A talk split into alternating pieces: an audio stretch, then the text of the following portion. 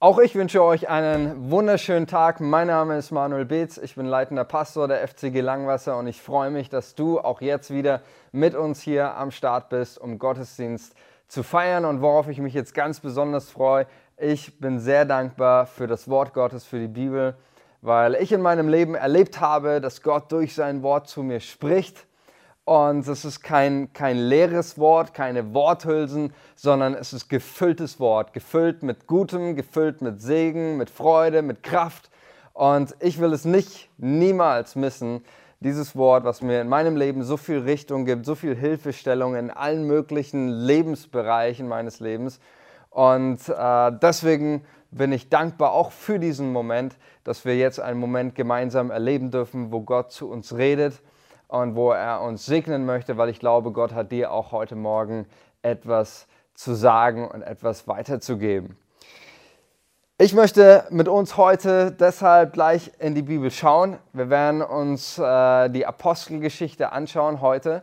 Und ich möchte so ein paar Beobachtungen teilen, die ich gemacht habe, als ich die Apostelgeschichte gelesen habe. Für mich ist die Apostelgeschichte im Neuen Testament einer der, ja, wie soll ich sagen, einer der kostbarsten Bücher innerhalb der Bibel, weil es gerade so in einer außergewöhnlichen Art und Weise zeigt, wie schaut Christsein oder wie hat Christsein vor 2000 Jahren praktisch ausgesehen? Ja, was kennzeichnet so die erste Gemeinde? Und da lesen wir viele, viele wunderbare Dinge von dem, was Gott auch heute noch tun möchte in seiner Gemeinde, durch seine Gemeinde. Und wir leben hier etwas, wir lesen hier etwas von, von das, was Gemeinde auszeichnet. Ja? Gemeinschaft mit, mit Menschen ja, untereinander, das, was gerade vielen äh, und auch mir fehlt. Ja, also dieses Miteinander unterwegs zu sein, Beziehungen zu leben. Ja, das ist ein großer, großer Schwerpunkt. Wir erleben aber auch was von der Gegenwart Gottes. Ja, das, was wir hier sehen in der Apostelgeschichte, dass die Gemeinde Gottes Kraftwirkungen erlebt. Einen Gott, der real ist, der erfahrbar ist, der sich zeigt, dem man begegnen kann. Und wir lesen etwas davon, ich würde mal sagen, von einer siegreichen Gemeinde, die ganz, ganz viele Menschen für das Evangelium erreicht und dem sich viele Menschen versammeln und Jesus begegnen. Das Interessante ist aber auch, wenn man die Apostelgeschichte liest, ist eben, ähm, dass es nicht nur, dass es nicht nur Höhen, Höhenflüge gibt, sondern es gibt auch einige Widerstände. Wir lesen auch etwas von, von Krisen, von Herausforderungen in der Apostelgeschichte. Und darum wird es heute gehen, nämlich darum, was, ähm, welchen Stellenwert oder welche, welche Funktion erfüllen auch Krisen ähm, in unserem persönlichen Leben oder auch für uns als Gemeinde. Ja, es muss jetzt nicht unbedingt die Corona-Krise sein. Klar befinden wir uns alle irgendwo gerade als Land in so einer äh, in solchen Umständen. Das können aber auch ganz deine persönlichen, ich sage mal, Lebenskrisen, Umstände sein, die du gerade erlebst. Und wir wollen heute mal einen Blick in diese Apostelgeschichte schauen und schauen, ja, wie ist denn die erste Gemeinde mit Widerständen und Krisen? Wie sind die umgegangen und wie sind sie rausgegangen? Und ich finde das mega, mega spannend und deswegen freue ich mich jetzt mit euch gemeinsam Apostelgeschichte 6, 1 bis 7 zu lesen. Und das ist der, der erste Text, den wir gemeinsam lesen. Apostelgeschichte 1, äh, Apostelgeschichte 6, 1 bis 7. Da heißt es, in diesen Tagen aber, als die Zahl der Jünger zunahm. Ja, also da bewegt sich was, die Gemeinde wächst, es kommen viele Leute dazu. Da heißt es, erhob sich ein Murren unter den griechischen Juden in der Gemeinde gegen die Hebräischen weil ihre Witwen übersehen wurden bei der täglichen Versorgung. Da riefen die Zwölf die Menge zusammen und sprachen, es ist nicht recht, dass wir das Wort Gottes vernachlässigen und zu Tische dienen. Darum, liebe Brüder, seht euch um nach sieben Männern in eurer Mitte, die einen guten Ruf haben, voll Geistes sind und Weisheit sind. Die wollen wir bestellen zu diesem Dienst. Wir aber wollen ganz beim Gebet und beim Dienst des Wortes bleiben. Und die Rede gefiel der Menge gut. Und sie wählten Stephanus, einen Mann voll Glaubens und voll des Heiligen Geistes. Und Philippus und Prochorus und Nikanor und Timon und Parmenas und Nikolaus, den Proselyten aus Antiochia.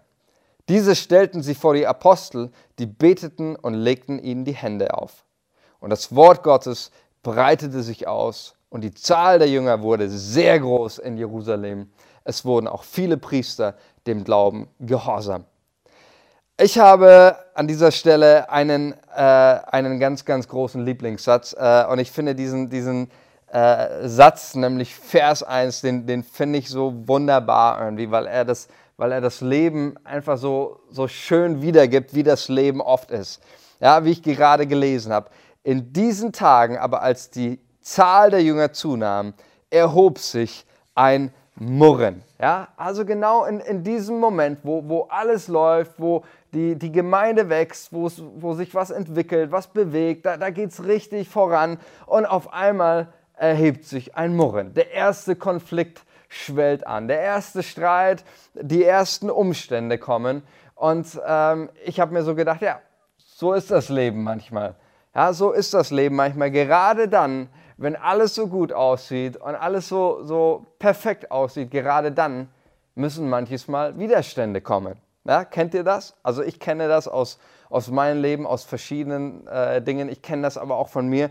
Ähm, jetzt Bezug auf diese Corona-Krise. Äh, ich hatte das schon mal gesagt, ja, wir waren gut unterwegs, wir sind eingestiegen mit unserer neuen Predigtserie über Vision, über Werte. Wir haben richtig Fahrt aufgenommen und dann muss Corona kommen.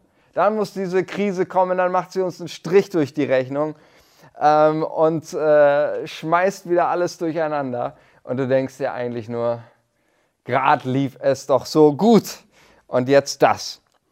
Aber der erste Punkt, den ich aus diesem Text herausnehme, Apostelgeschichte 6, der erste Punkt, an den ich festhalten möchte, ist, Krisen sind Bestandteil von Gottes Weg in deinem, in meinem und im Leben von uns als Gemeinde.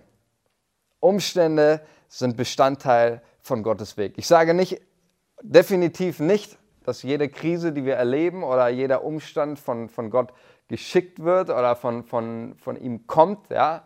Manchmal kann es sein, es muss aber auch nicht sein. Ja. Also ich ziehe mir diesen Schuh nicht an, zu bewerten hier, was ist jetzt äh, von Gott und nicht.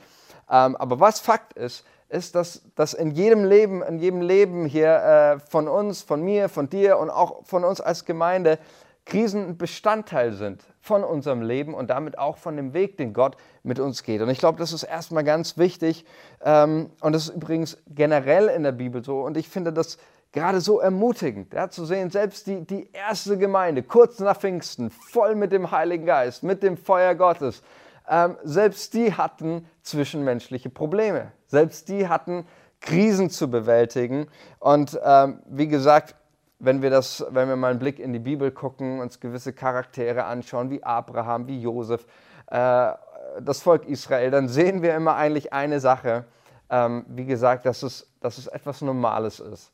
Und das darf uns erstmal, oder zumindest für mich ist es erstmal ein, ein Trost, eine Ermutigung, weil ich weiß, ich bin damit nicht alleine. Ich weiß, es gibt viele andere, die genauso Dinge durchgemacht haben in ihrem Leben. Es gibt die ganzen Gestalten auch in der Bibel. Ähm, für sie ist das eine Realität, die Krisen. Die entscheidende Frage aber hierbei ist ja die, wie gehe ich mit Krisen um?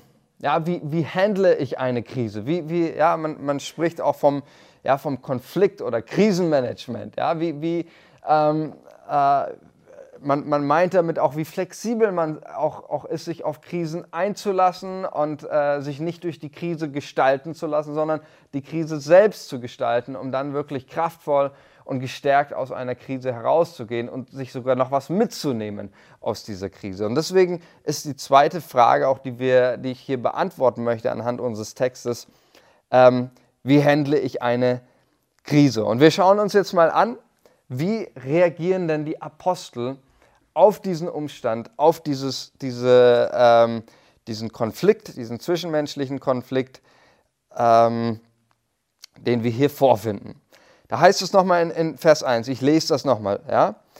Ähm, Vers 1. In diesen Tagen aber, als die Zahl der Jünger zunahm, erhob sich ein Murren unter den griechischen Juden in der Gemeinde gegen die Hebräischen, weil ihre Witwen übersehen wurden bei der täglichen Versorgung. Ja, also die, äh, Apostel haben ja dazu den Tisch, an den Tischen gedient und waren für die Versorgung zuständig. Und die Apostel, die haben Fehler gemacht. Ja? Die haben einfach Leute übersehen bei der täglichen Versorgung. Das haben sie äh, nicht ganz hinbekommen.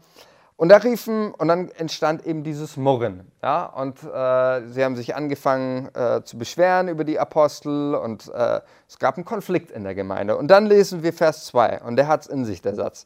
Da riefen die Zwölf die Menge der Jünger zusammen und sprachen, es ist nicht recht, das.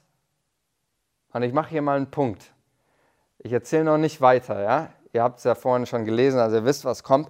Aber mein, ich finde das ich finde das so richtig genial, wie die, wie die Apostel jetzt hier auf diese, diesen Umstand reagieren. Weil wie, wie könnte man, es gibt ja in Krisen gibt es immer mehrere Möglichkeiten, wie man auf eine Krise, einen Umstand reagieren könnte. Was hätten die alles machen können, äh, die, die Apostel? Wie unterschiedlich hätten sie auf diese Herausforderung reagieren können? Sie hätten zum Beispiel A, in Selbstmitleid verfallen können. Ja, sie hätten sagen können, weißt wir schuften hier den ganzen Tag, wir beten für die Gemeinde, wir fasten, wir predigen das Wort Gottes, wir haben uns auspeitschen lassen, wir tun dieses und jenes, wir, wir sind so viel im Einsatz und jetzt fangen die dann noch an zu murren. Ja, jetzt fangen die noch an, sich zu beschweren und rumzumeckern. Äh, nie kann man es ihnen recht machen. Ähm, und und äh, unsere Arbeit sieht ja sowieso keiner und uns langt es jetzt. Wir kündigen, ja, wir, wir hören auf. So. Das ist eine, eine Möglichkeit in Krisen in Selbstmitleid zu fallen. Ich armer Mensch, warum muss das mir passieren? Und allen anderen geht es doch viel besser. Eine Möglichkeit, Selbstmitleid zu verfallen. Die zweite Möglichkeit oder Option, wie Menschen auf Krisen reagieren, ist alles zu vergeistlichen. Ja, hätten sie auch machen können dass die Apostel sagen, ja, jetzt wo es gerade losgeht, das ist der Feind, das ist der Teufel und er will uns hier aufhalten. Jetzt wo es gerade äh, losgeht, jetzt müssen wir erstmal zwei Wochen äh, fasten und äh, nochmal richtig den, den Geist des Murrens austreiben und äh, die hätten alles vergeistlichen können. Ja, wäre auch eine Option gewesen. Die andere Option, was auch immer viele machen, die Schuld auf andere schieben. Ja, die anderen sind schuld. Die sollen sich nicht so anstellen. Ähm, unser Witwensystem hat versagt, wie wir das machen. Und es gibt auch genügend Leute, die in jedem Umstand ihres Lebens, in jeder Krise immer den Schuldigen bei anderen suchen. Und mit dem, mit dem Finger immer auf irgendwelche anderen Leute zeigen, der ist schuld und wäre der nicht gewesen, hätte der nicht das gemacht oder diejenige. Ja? Man kann die Schuld auf andere schieben. Auch das ist eine, äh, eine Möglichkeit, mit Krisen umzugehen. Und umso gigantischer, jetzt kommt's, umso gigantischer finde ich, wie die Apostel hier äh, in dieser äh, Situation reagieren. Sie sagen nicht, Vers 2, es ist nicht recht, dass die Witwen rummaulen oder, oder das Leben nicht fair ist, sondern sie sagen, es ist nicht gut, es ist nicht recht, dass wir ja, dass wir, das ist das Erste, was sie sagen, sie beginnen, dieses Problem zu lösen, nicht in, indem sie äh, die Schuld auf andere schieben oder in irgendwelchen Umständen nach der Lösung suchen, sondern sie fangen an, die Lösung bei sich selbst zu suchen. Sie zeigen mit dem Finger auf sich und sagen, es ist nicht recht, dass wir etwas tun. Und ich glaube, das ist der ganz, ganz entscheidende Satz und äh, entscheidende Moment. Denn dieser Moment, den auch hier die Apostel erleben, ich glaube, das ist der Moment auch in unserem Leben, wo sich entscheidet, gehen wir mit Bitterkeit aus einer Krise, verbittert unser Herz oder bleibt unser Herz gefüllt mit Freude? Oder gehen wir gestärkt aus solch einer, einer Krise?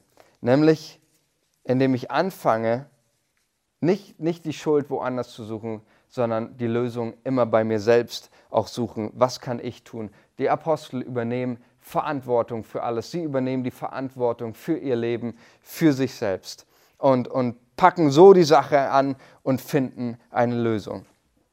Es gibt äh, ein Zitat, ich liebe dieses Zitat, äh, das hat so, so in sich, ähm, ist von einem äh, unbekannten Segler, äh, der hat das mal gesagt bezüglich dem Segeln mit einem Segelboot. Natürlich, er sagte einmal, der Pessimist klagt über den Gegenwind. Ja, also in einer Krise die Umstände. Der Pessimist klagt über den Gegenwind. Der Optimist hofft, dass er sich dreht. Und der Realist, der richtet das Segel aus. Ich lese ihn euch nochmal vor, weil er so genial ist. Der Pessimist klagt über den Gegenwind. Ja, oh, ist das schlimm, alles ist katastrophal. Wir gehen unter. Der Optimist hofft, dass er sich dreht. Ja, der wartet und hofft, endlich, wann dreht sich mal der Wind. Der Realist steht auf und er richtet das Segel aus.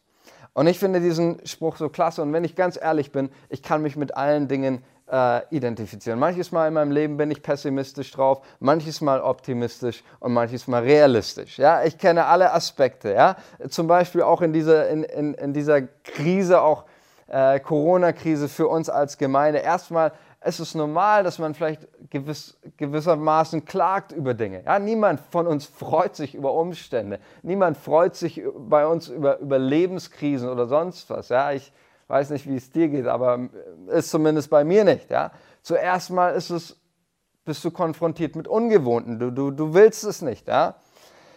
Ähm, und genauso war es auch in der Corona-Krise, als sie angefangen hat. Ich habe nicht Hurra geschrien. Ja, super. Ich fand es ich fand's blöd.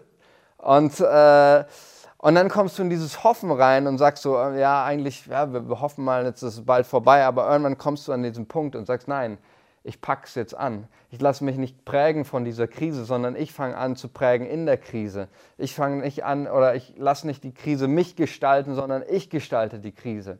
Und genau das ist das, was die Apostel uns hier, hier vorleben auch sie beschweren sich nicht über den Gegenwind. Ja? Sie hoffen sich nicht, hoffen nicht, oh Mann, hören, vielleicht hören die mal irgendwann auf zu meckern, sondern sie packen es an, sie richten das Segel auf, sie nehmen die, das Heft in die Hand und sie übernehmen Verantwortung für ihr Leben und für die Gemeinde.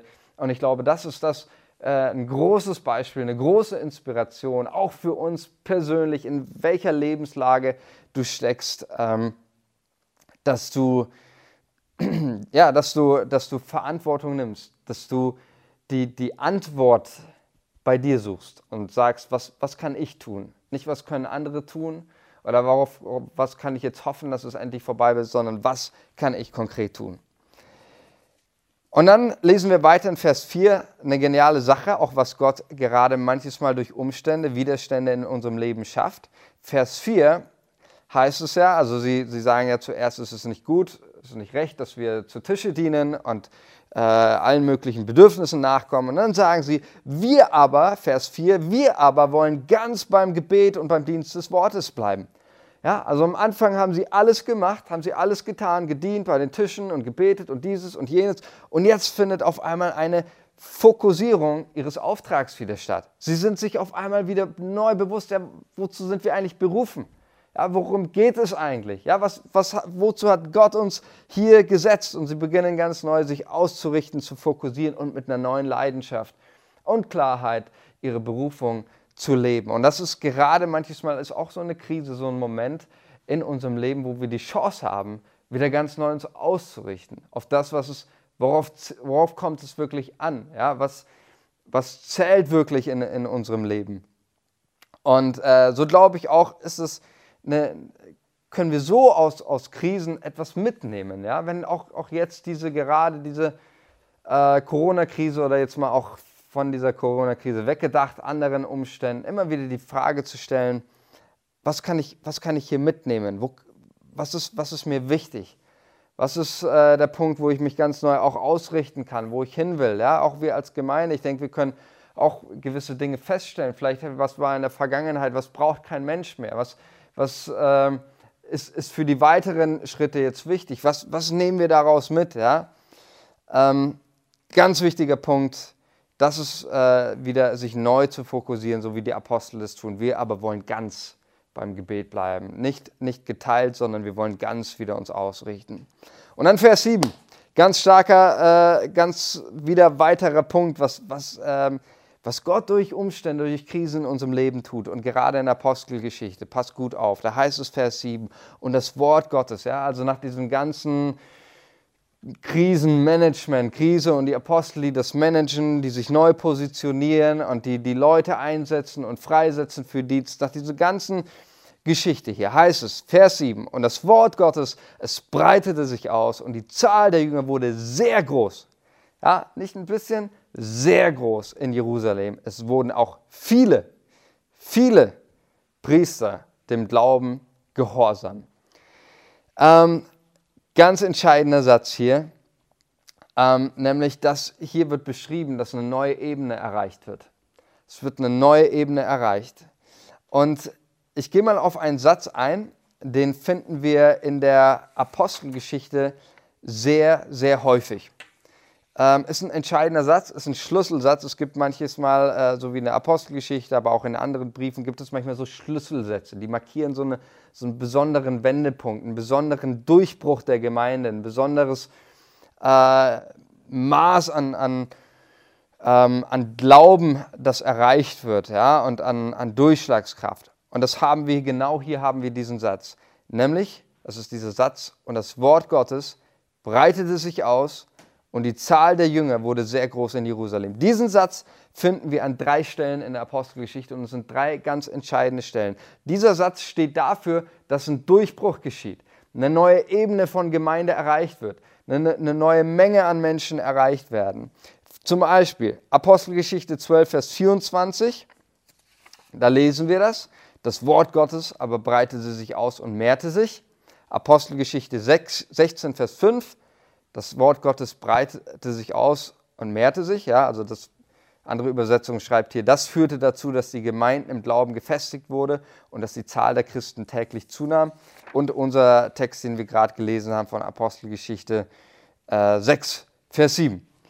Und interessant ist, dass vor jedem dieser Durchbrüche, wo es heißt, das Wort Gottes breitet sich aus und die Zahl der Jünger mehrte sich, vor jedem dieser, dieser Sätze ist immer unmittelbar eine Krise vor jedem dieser drei. Apostelgeschichte 12, 24, Petrus war im Gefängnis, ja, äh, Jakobus wurde hingerichtet und die Gemeinde fängt an zu beten und äh, Petrus wird befreit und nach dieser Krise heißt es wieder, das Wort Gottes breitet sich aus und mehrte sich. Apostelgeschichte 6 und 7, Krise mit den Witwen, hatte ich gerade schon gesagt, wieder das Wort Gottes breitet sich aus. Und dann Apostelgeschichte 16, Vers 5, ähm, genauso äh, die Krise mit äh, ähm, die Frage der, nach der Beschneidung, ja, wo die Apostel auch, äh, wo es ein Apostelkonzil gab und, die, und darüber gestritten worden ist, ja, wie müssen jetzt die Heiden, welche religiösen Vorschriften der Juden müssen sie jetzt einhalten. Dann gab es dieses Apostelkonzil und nachdem auch hier dieser Konflikt gelöst war,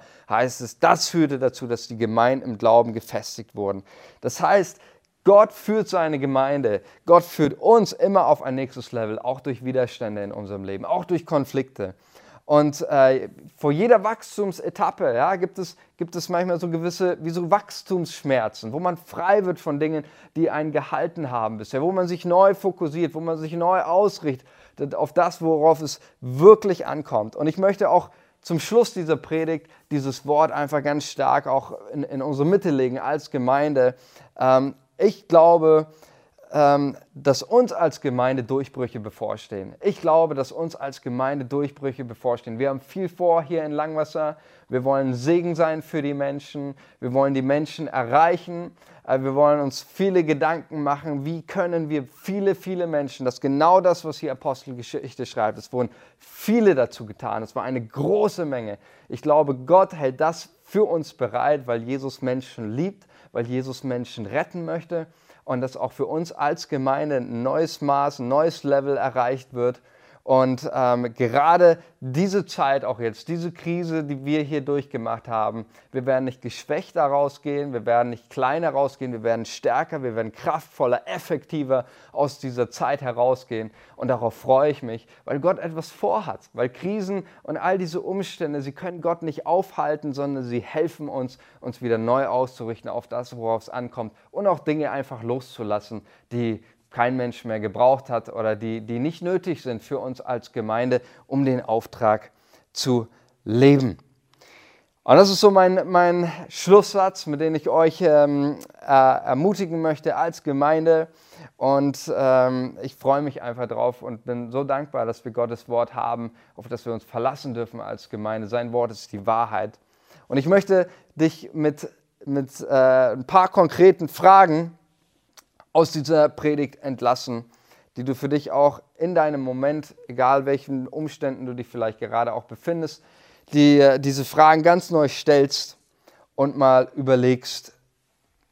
Und zum einen Also nimm dir gleich nach der Predigt nochmal die Zeit auch dazu, diese Fragen zu beantworten. Schreib sie dir mit auf ähm, und äh, beantworte sie für dich ganz neu.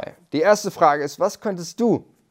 Ja, also nicht, was könnte jemand anders oder was könnte unsere Regierung oder irgendjemand, was könntest du ganz konkret in deiner Situation tun, um diese Krise, die Herausforderungen persönlich zu gestalten? Ja, wir haben das gesehen, die Apostel, sie haben sich nicht gestalten lassen, sondern sie haben diese Krise, diesen Konflikt gestaltet. Wie könntest du ganz konkret diese äh, Situation, deine Umstände gestalten? Ja, egal, ob das vielleicht auch eine, eine persönliche Sache ist, ein, ein äh, Ehe- oder Familienstreit oder eine Krankheit, die in deinem Leben da ist.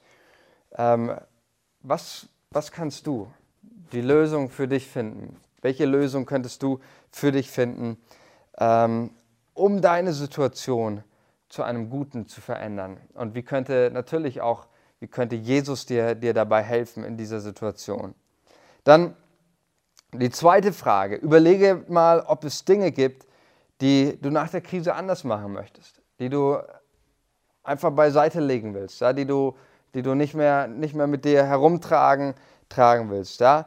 Ähm, wir hatten letztens ein Leitermeeting äh, über Videokonferenz und haben uns darüber ausgetauscht und gefragt, hey, was sind unsere Outtakes? Ja? Also was nehmen wir aus der Krise mit an, an Gutem?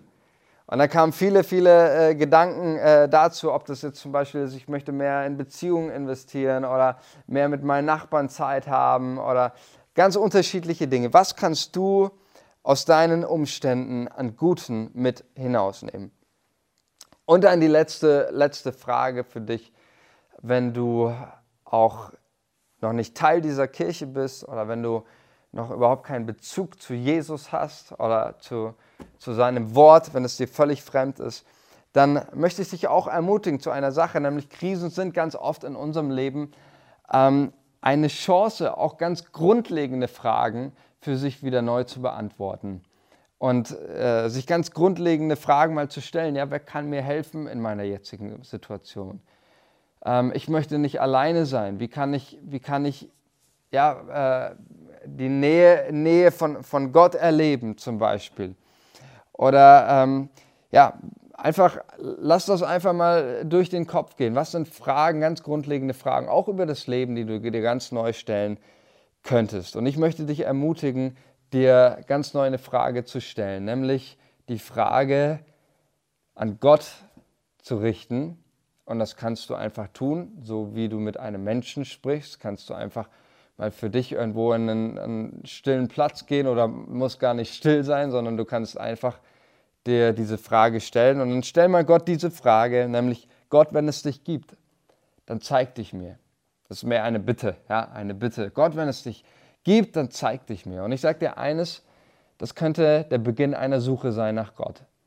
Und es ist eine Suche, wenn wir nach Gott suchen, dann ist es eine Suche, auf der du fündig wirst. Denn es gibt einen Gott, der wartet auf dich mit offenen Armen, der liebt dich, der kennt dich und er hat ein großes Verlangen nach dir und er möchte dir begegnen. Und er wartet auf dich am Ende deiner Suche. Und eine Möglichkeit, wie du Gott begegnen kannst, ist das Gebet. Und das wollen wir jetzt gemeinsam tun. Ich möchte mit uns gemeinsam beten. Du darfst dieses Gebet auch gerne äh, für dich zu Hause nachsprechen.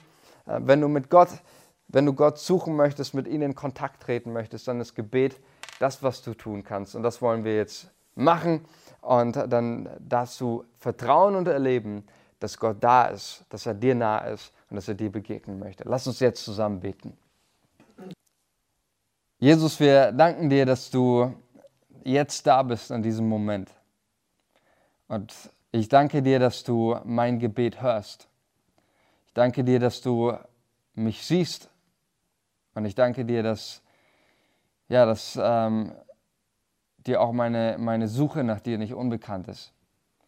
Und ich bete, dass du mich dich erleben lässt. Ich bete, dass ich dich finden darf.